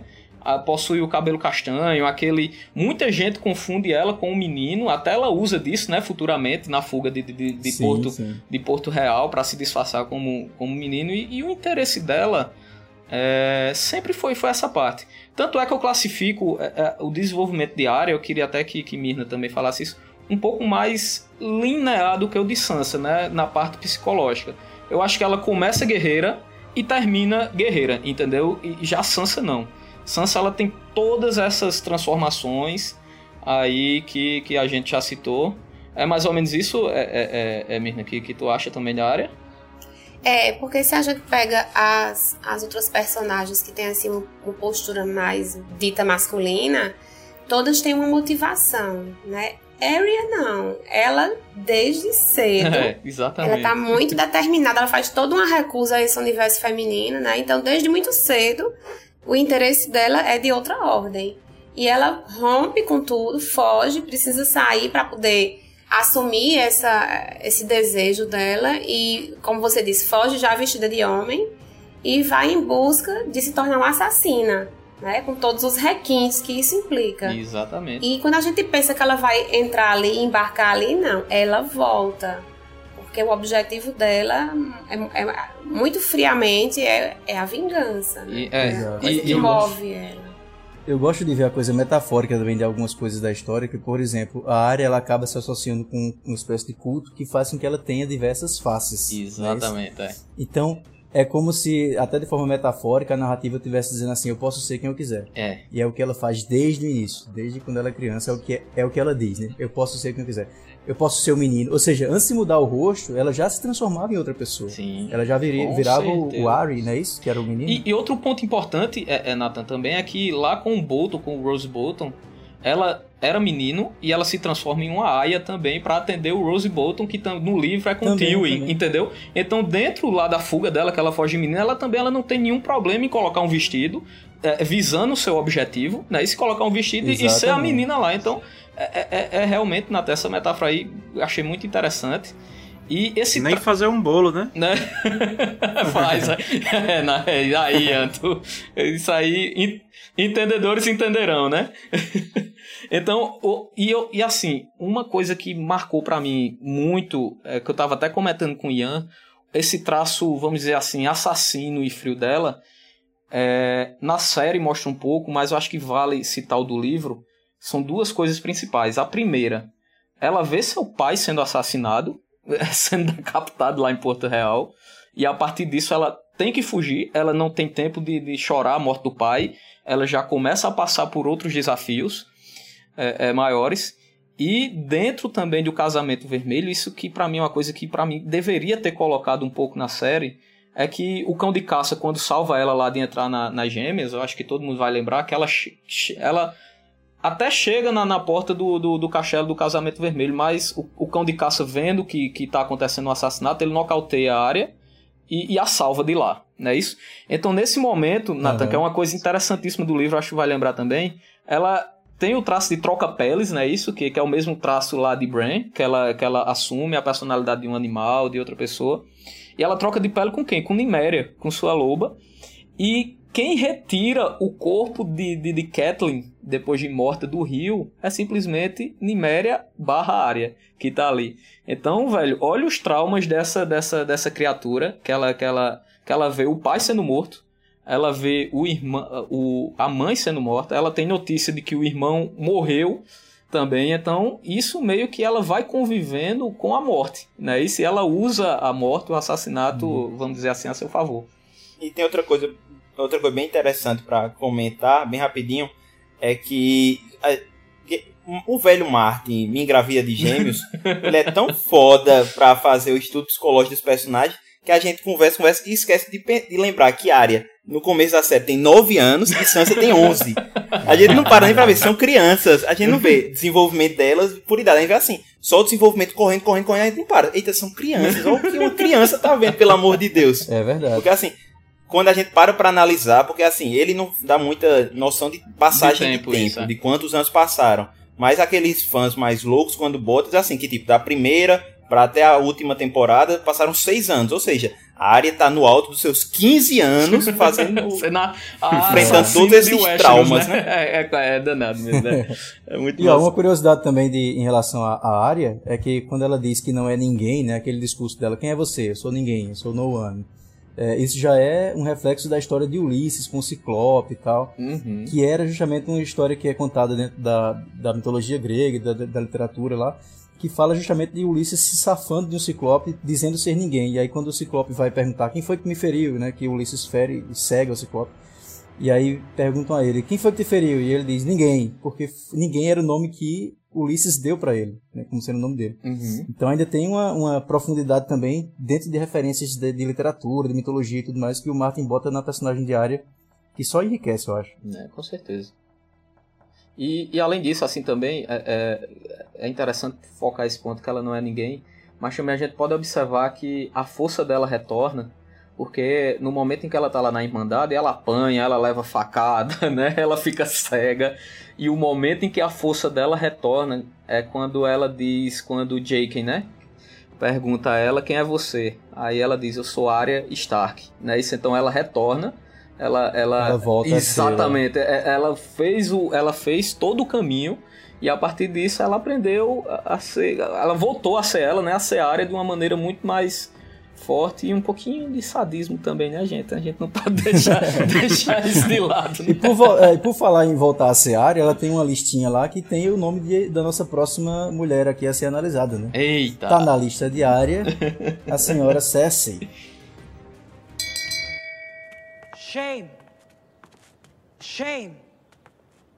Shame. Shame. Casa Lannister. Lannister ou Baratheon? A controvérsia. É, Linda. Vamos falar agora daquela personagem que a gente adora odiar, né? Já, já vou lançar uma polêmica, André. A melhor rainha de Westeros. Tchau, fui. Embora. É, Ted, você tem problemas com Daenerys, a gente sabe, tá? Então, mas É eu, assim, pelo outro você- lado, eu sou fã de Daenerys, então vai ter. Daqui a pouco. Cersei, quando você para pra analisar ela, você vê que ela tem um, uma pitadinha de cada, quase todas que a gente comentou até agora. Ela sabe ser aquela rainha como Olena, sabe ser a mãe protetora, mas também aquela mãe que deixa o filho ir, como ela fez com os filhos. É aquela mulher apaixonada, porque a, muita gente olha só o amor dela com Jaime. Só que ela amou Raegar quando era criança, quando, era aquela, quando ela era a Sansa que idealizava o rei. Ela idealizava o príncipe que foi rejeitado para ela porque o Rei Louco não aceitou o casamento. Assim como ela amou Robert também, até que Robert na lua de mel chamou ela pela antiga namorada Liana. Ou seja, ela foi passando por vários traumas na vida. Ela não tá daquele jeito louco de ser hoje em dia por nada. Ela foi sendo calejada com o tempo. Tanto é que Martin, na entrevista para Rolling Stones, quando ele foi descrever é, Cersei, ele disse que era alguém com um grande nível de narcisismo, Olha aí, mina. com uma visão quase sociopata do mundo e da civilização. Quero ver o parecer, eu quero ver o parecer de Mirna. Porque, pelo que você está dizendo aqui, a Cersei é o balaio com todas as personagens que a gente viu até agora. Mirna, quem é Cersei pra tu? Pra mim, Cersei é a personagem mais feminista de Feminista? todas. Feminista. Olha aí. Eu quero ver o desenvolvimento disso. A zero para mim, Nathan. Porque desde cedo ela se coloca como opositora do poder do masculino. Né? Ela tá o tempo todo puxando isso pra ela, ela o tempo todo questiona esse poder masculino. Mesmo quando ela consente que esse poder seja dado ao filho, mas ela tá ali o tempo todo muito cuidadosa para que o filho não passe a perna nela. Hum, né? E aí eu acho que ela é uma personagem muito interessante porque também ela ela, ela é libertária no sentido, no quesito sexual. Ela usa muito a sexualidade dela nos jogos de poder. E ela vive essa sexualidade tão livremente que ela transpõe, inclusive, a barreira do próprio incesto. Né? É, eu acho que ela quebra tabus. E sim, eu acho que ela tem uma, uma coisa aí, né? Com, com a sociopatia mesmo. Ela realmente não é confiável. Eu diria até que ela poderia ser uma Medeia. Eu acho que ela teria coragem até de matar os filhos. Não sei se eu viajo isso, muito. será? E- Mas, e quase matou, o né? discurso de amor do filho. Não, mas é o discurso de amor aos filhos é o que move ela. Uhum. Tu acha que esse amor é real, então, ou não? É uma desculpa pra ela fazer o que ela quer? É, eu não sei, eu não acho ela confi- eu não acho ela uma mãe confiável. Sabe? Eu não acho ela uma mãe confiável. Não sei, eu fico, eu fico viajando, achando que ela seria capaz, né, de matar os próprios Ou seja, dá pra filhos. esperar tudo de Cersei, tá? É, Aquele eu amor acho. doentio, né? É, É. Aham. eu acho. Aí eu quero levantar mais uma polêmica. Vai, André. Ah, meu vai. Não, é- eu, eu não ia nem levantar essa, mas Mirna falou agora, eu fiquei pensando. Porque assim, ela realmente ela é muito feminista. Tanto é que ela é a mais velha dos filhos dos Lannister. Uhum. Só que quem ia herdar era Jaime, não era ela. Que ela sempre achou isso um absurdo. Porque ela dizia que ela era mais parecida com o pai. E Isso. ela que seria a melhor sucessora. Aí eu fico numa dúvida. Porque assim, ela quando Margaery, Marjorie como vocês chamam, começa a crescer, a ascender. Só que começa a botar em risco ela. Aí ela pega e tenta to- tolher isso aí, tanto dela quanto da rainha. Aí eu fico pensando, ela é feminista ou ela é egoísta? Ela quer eu. Mas não pode ser as duas coisas? É, não sei se uma coisa exclui a outra, É. né?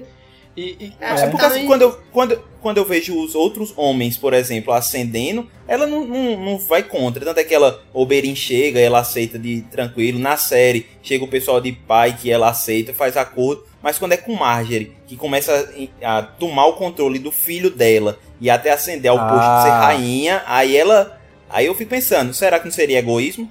Aí ela, aí ela explode, né, André? É, aí entra a questão narcisista dela também, né, né, André? Porque ela tá vendo alguém que isso é muito citado, principalmente no livro, tu vai lembrar, que o povo A começa. profecia. né? É, a profecia e o povo também começa a ter Margaret como mais bonita, como a rainha mais amada, como a rainha mais jovem. Rapaz, eu vou além. É, Todos esses que André falou vieram pra tomar o trono. E Marjorie veio pra tomar o filho. Exato. É, É. uma outra instância. E, e assim, a gente. é, Uma coisa Os que eu filhos, né? percebo. Uma, uma coisa que eu percebo dela também, é, é, me corrijam se eu, se eu tiver errado, é que ela começa a se desapegar um pouco dos filhos, que inclusive. é, Pelo que eu lembro, o discurso dela é, é, pro filho Tommen é que faz ele se desesperar e pular lá da janela, vamos dizer assim, né? É meio que uma consequência de tudo que ela tá fazendo. Mas ela começa a ter esse desapego quando a filha dela, quando ela recebe a notícia que a filha dela foi morta, né? Porque eu, eu vejo que André citou bem esse lado princesa dela também, lá quando ela era jovem. lá na, na Terra dos Então acho que ela meio que ela vê a filha morrendo e ela diz, pronto, tudo o que tinha de princesa ainda em mim, tudo que restava, que ela fala até disso, é, ela era o meu melhor. Ela cita muitas vezes isso, que a filha dela, ela era o melhor dela, entendeu? Então quando ela vê a filha dela é, é, é morrendo, então com, com perdão da, da palavra, eu acho que ela meio que liga o foda-se. então ela liga o... o, o, o Famoso botão. Exatamente. Então eu acho que parte disso. Vocês concordam comigo? Eu acho que eu tô viajando demais no, no, nesse ponto.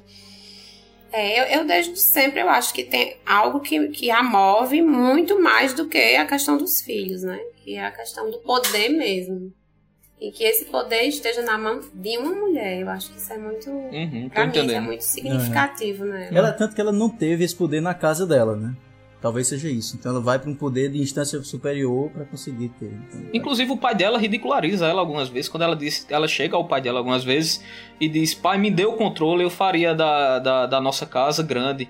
Aí ele olha pra ela e simplesmente diz: "Você é uma mulher". Entendeu? Então você não você não, não, não tem o, o, o, a capacidade pra isso e, e isso vai tornando cada vez o saco dela vai enchendo, né? Vamos dizer assim, ela vai cada vez É. mais é, interiorizando isso e, e acaba no que explodindo um septo, né, gente? Então, E é interessante como o próprio Martin bota essas vozes machistas dentro da história, né? é, ele não, ele não cala também. Uhum. Então tem as vozes machistas, mas elas acabam sendo silenciadas depois. Uma, per- uma pergunta pra mim, né? Agora que Nathan falou até da história do nome, eu pensando agora, eu acho que tem sentido. Porque todas as mulheres do livro, quando casam, aceitam o nome do marido. Mas ela não, ela bate o pé e continua sendo Lannister. Isso, Isso é, também é uma forma Ah, dela é de verdade. feminismo. É verdade. Interessante, é. Boa observação. Também não tinha parado pra Tanto é que o filho, a casa que fica no poder não é a Baratheon, não é a casa do pai quando morre, né? É, é o filho é Joffrey É, boa, Lannister, boa. não é isso? Então é, é interessante, André. não. É Boa. verdade. E aí tem do outro lado, o outro lado da moeda, que é a arca inimiga, inimiga né, da Cersei. que Ted não gosta. Ah, Dracarys. Vamos falar agora de. Minha queridinha. Olha, ela é, tá vendo? Então, já tem uma queridinha aqui, porque ela é queridinha minha, queridinha de Mirna. Então você É. cuidado com o que vai falar aí da, da Tá. Daenerys. eu, eu já, já, Não, um joguei, minuto. já joguei os ovos aqui no chão, ovos de galinha, gente, e vou ter cuidado pra não pisar neles, né? Gente, eu vou estar pisando em ovos aqui agora. Pisa em ovos, vá, mais fala. Apresenta Vamos a falar agora- Targaryen. Então, apresenta ela. Vamos falar de Daenerys Targaryen, filha da tormenta, não queimada, mãe de dragões, Ah, rainha, não, do rainha dos ângulos de doinados, homens, quebradora de correntes, protetora dos sete reinos, calice do Dotoraca, a primeira de seu nome, descendente da casa Targaryen, rainha da porra toda. Somente. Tá bom. Pro- Daenerys é outro que eu acho interessante falar, que Daenerys, quando ela começa, ela tem 13 anos. E ela Hum. também é outro personagem que a gente tem que analisar a evolução que ela tem. Que ela é aquela menininha que no começo é, não sabia fazer nada, acabou sendo até estuprada pelo marido, que ela se apaixonou, se tornou o príncipe idealizado e foi estuprada. Foi pedir conselhos para como agradar o marido e depois não, depois ela que puxou para ela a responsabilidade, mesmo que com a morte dele teve o choque, mas puxou para ela a responsabilidade e disse não, quem manda agora na porra toda aqui sou eu e acabou e foi pra frente, assumiu pra ela a, a responsabilidade dela e foi evoluindo como mulher, né? Porque assim, Uhum. ela é num canto totalmente machista lá e foi botando a, a manguinha de a- botando o bracinho de fora, a manguinha de fora, né, como o povo diz, e assumindo o posto de botar a calça como as outras botou e foi resolver por conta própria, sem depender de um homem, sem depender de família. Tanto é que ela tá num lugar que ela não usa a família, tanto é que ela usa três dragões. Mas ela não usa. Não, e Não, você vê fam- que é, é, Mirna falou que Sansa começa a história como um objeto, mas acho que Daenerys começa ainda muito mais como Pior, um objeto, né? com Porque certeza. ela é vendida. É. Ela é vendida, ela é literalmente um objeto lá dentro da história no Uhum. início, né? E é uma transformação gigantesca. Mas o pior é que se você parar pra analisar, por mais que eu, eu continuo batendo na tecla de que eu acho que Martin é um cara extremamente feminista, que ele dá o poder para as mulheres, mas daqui quase todas foram é, utilizadas quase como objetos. Porque quase todas foram casamentos arranjados aqui. Coube a elas depois se impor. Mas quase todas passaram pelo o, o pouco objeto e a- umas se libertaram, outras nem tanto. Mas ele dá pra ela as ferramentas. Você é mulher, você é capaz de se livrar sozinha do meio. O meio tá indo contra você, então nada contra a maré. Eu acho interessante isso. É, até mesmo porque no medievo não não tem a noção de amor romântico, né? Os casamentos eram realmente trocas e alianças e eram negócios mesmo. arranjados. É, em minha defesa, gente, é, é, tu quer falar? Eu falo. Nathan, deixa eu falar. Não, fala, dê, dê sua em, defesa. Em minha aí. defesa, Nathan e, e pessoal, é, eu acho o, o, o primeiro livro, barra primeira temporada de, de, de Daenerys, sensacional. Além do abuso, que todo mundo lembra aí do abuso é, pelo estupro do, do Khal Drogo, né? Também deixa isso muito bem claro no, na série, deixa claro, mas no livro também deixa claro que ela era abusada também pelo irmão. O irmão olhava para o corpo dela e fazia você é linda. É, ele que fala é, a questão do que os Targaryens casavam entre si. É, é, é, e, Uhum. então ele mesmo demonstra é, essa esse, esse lado abusivo para a irmã. É, e é um crescimento, assim, eu acho sensacional na primeira, na primeira temporada, em que ela sai desse, desse objeto e termina comendo um coração de cavalo e, e, mandando, bem dizer, o Khal Drogo num- num- numa sociedade altamente machista, que, que é o, a, a do a do Calaçar, né? Doutorado. Dos desculpa. É, e ela acaba no domínio. Ele chega e diz: Eu faço o que você mandar. E tanto é que ele quebra um tabu do seu povo, que é colocar cavalos no, no mar para tomar o- a terra de, de- de- dos Sete Reinos, que isso era um tabu muito grande. Então você vê que ela sai de, de um ponto é, é, de objeto e se torna uma líder. E pra mim, aí eu vou jogar bola, aí é onde vocês vão me, me, me criticar. Eu acho que a partir da segunda temporada, ela é. Ela teve seu crescimento, mas tudo que ela faz é devido aos seus dragões. Pronto, desculpa, gente, mas eu acho, pelo que eu li, pelo que eu entendo, eu, Essa acho é uma isso. pergunta que eu ia fazer pra Mirna, assim. Existe, tu vê de alguma forma que a construção da, da força do Daenerys está no fato dela ter um objeto de poder, que é esse dragão? Ou não? Existe a força antes disso? Não, eu acho que ela é ela. E os dragões vêm como um acréscimo. Claro, resolvem muitas situações, vem no momento de da força, porque a luta de Daenerys não é a luta da força física, ela não é uma guerreira. Né? Exato, é.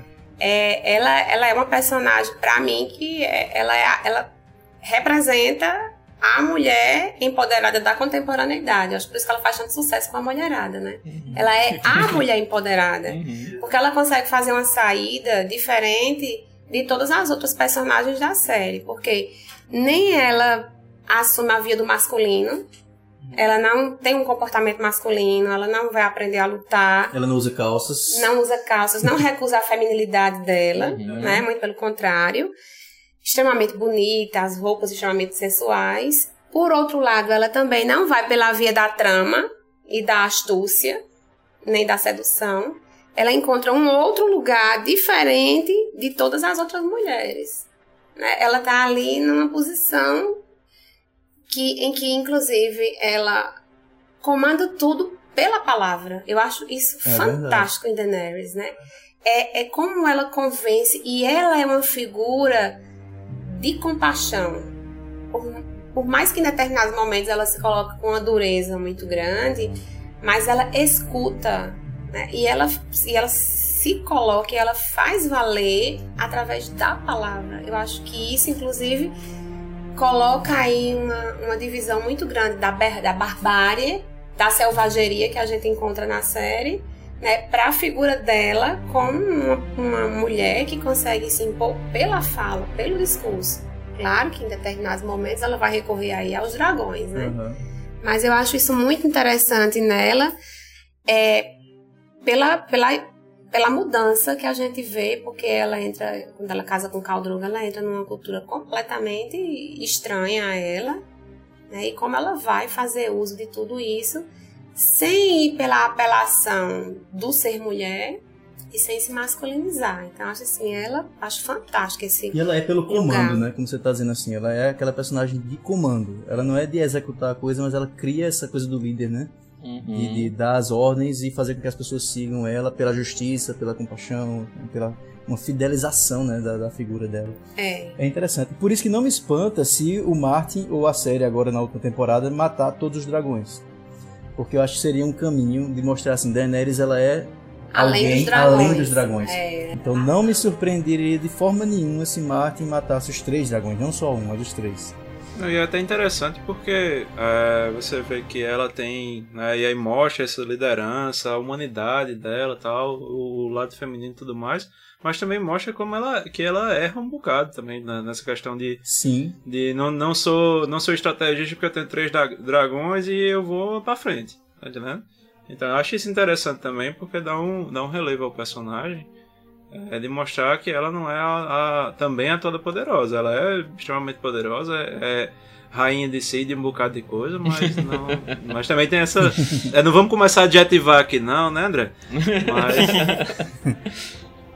E ela perde tudo, né, gente? Ela não tem ninguém, ela só tem os dragões, ela perde tudo, tudo, tudo. E ela sai reconstruindo. Reconstruindo. É que ela tá agora quase chegando no trono de ferro. Ela não tem família. Existe, existe Ela tá também só. todo, todo também o, o- o- a lenda de sua família, né? Porque a, a própria família dela é, é meio que é, inspira é, é, lealdade aos outros, porque é a, é a família que conquistou os sete reinos, né? Então, já, olha, já tô elogiando, tá vendo? Então ela usa muito bem disso. Eu tô só lhe ouvindo, viu, seu machista? É, ela não, não é, não é machista não, me entenda, André, pelo amor de É, Deus. tô brincando. Ela usa muito bem disso também pra dizer eu sou a dona da porra toda, eu sou a rainha disso aí e eu vou lutar até o fim pra recuperar isso. Em cima de, de em, em- em cima de, de, de sua história familiar, que é do conquistador, e ela meio que vai estar fazendo os passos de, de Aegon, né? De novo, ela tá reconquistando a bagunça que tá, que tá o- os sete reinos, né?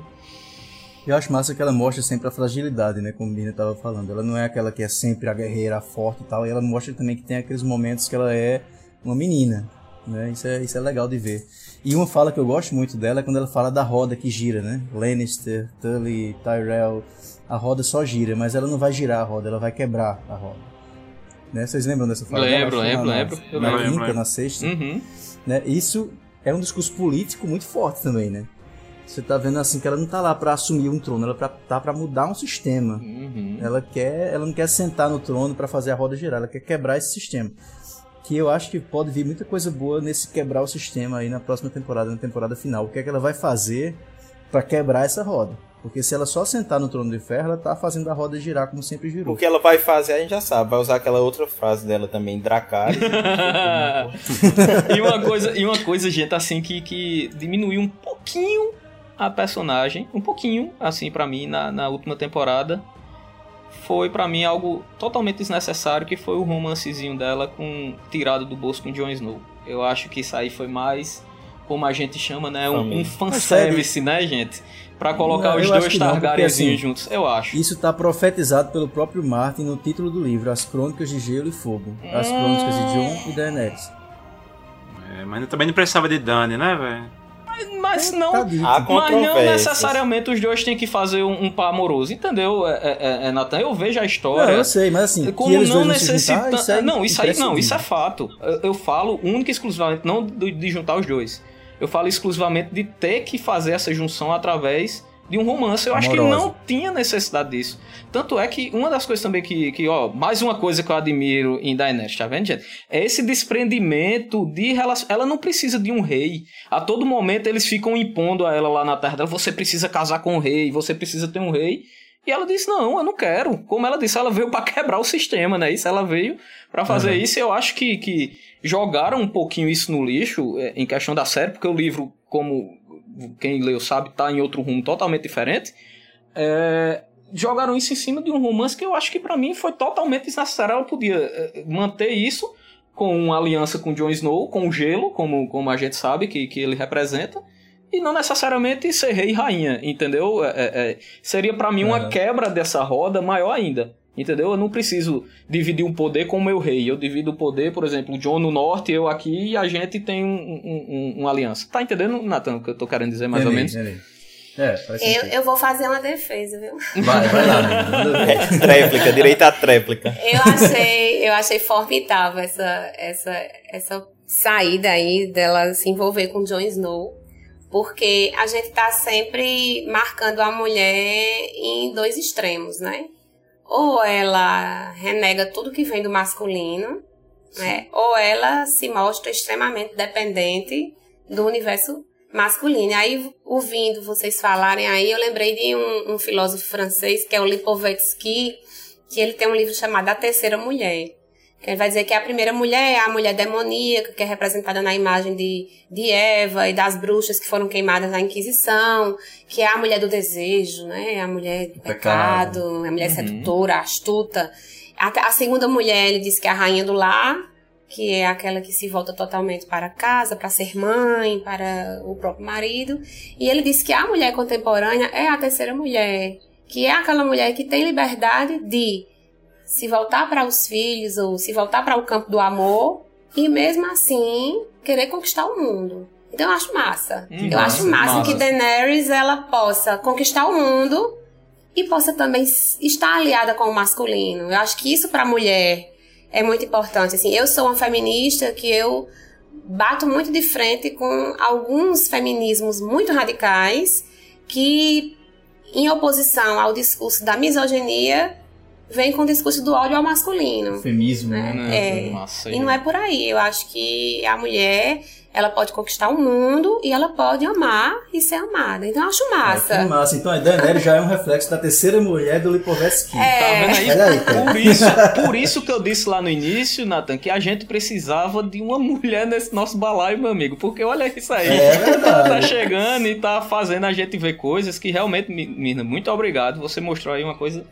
muito interessante é, em questão dessa relação que eu prometo que eu vou começar a ver com outros olhos. Essa relação. Olha. essa relação do Bateu fino, foi, bateu foi muito proveitoso. Assim. Todas as mulheres que a gente viu aqui, que a gente conversou, eu acho que eu enriqueci 200% Com todas as personagens mulheres que a gente conseguiu observar hoje aqui. Foi muito massa a conversa com Mirna. Mirna, muito obrigado mesmo por ter participado hoje. Eu que agradeço muito, porque, como eu falei pra Natan, eu não sou leitora, eu só conheço a série. Uhum. né? E agora eu tô louca pra ler os livros, ouvindo vocês Ah, falarem Tenho certeza aí. que você vai gostar, Você certeza. vai adorar, Mirna, pode ter certeza. É, eu acho que do ponto de vista feminino é muito interessante, porque também é, o tempo todo na série a gente, sempre a mulher na literatura, né, na ficção, a mulher sempre é representada na condição de uma mulher devastada pelo homem. A gente demora muito, por exemplo, na literatura para encontrar uma mulher falando sobre outras coisas que não sejam as questões do campo masculino, né? Uhum. E aí a série, ela mostra o tempo todo que a grande problemática dessas mulheres não é o amor, não é porque foi abandonada pelo homem. A grande, pra mim, o que une todas essas mulheres é uma rejeição ao lugar que é naturalizado para a mulher, que é a, o- a posição da mulher no patriarcado. Então, eu acho que todas as mulheres da série, inclusive Sansa na- nas últimas, Exatamente. Uhum. vai conseguindo chegar a esse lugar de subverter esse lugar do feminino. Então eu acho que quando o Jon Snow entra, eu acho perfeito porque massa, a gente subverteu, a gente conquistou o mundo, mas a gente pode continuar amando também. Exatamente. Massa. Pô, show Olha de bola. Muito, muito bom. bom, Muito, muito bom bom ver isso. Pessoal, então é isso, né? A gente encerra aqui. Nosso programa tá um pouquinho longo, inclusive, mas foi muito proveitoso, muito bom. Passou no instante pra mim, assim. Pra mim também. hein? Passava mais três horas, com certeza, conversando aqui É. sobre isso, viu, Natan? Lina, fica o convite pra você voltar também em outra oportunidade, falar sobre esses temas e outros temas. A gente sabe que você é uma nerd de coração. Ah, venho com Então- prazer. E vai ser sempre um prazer te receber. É isso aí, valeu pessoal. Acho que é isso, ficamos por aqui. Valeu, Eu gente. queria fazer a última pergunta pra Mirna. Vai lá, Ian. Aí.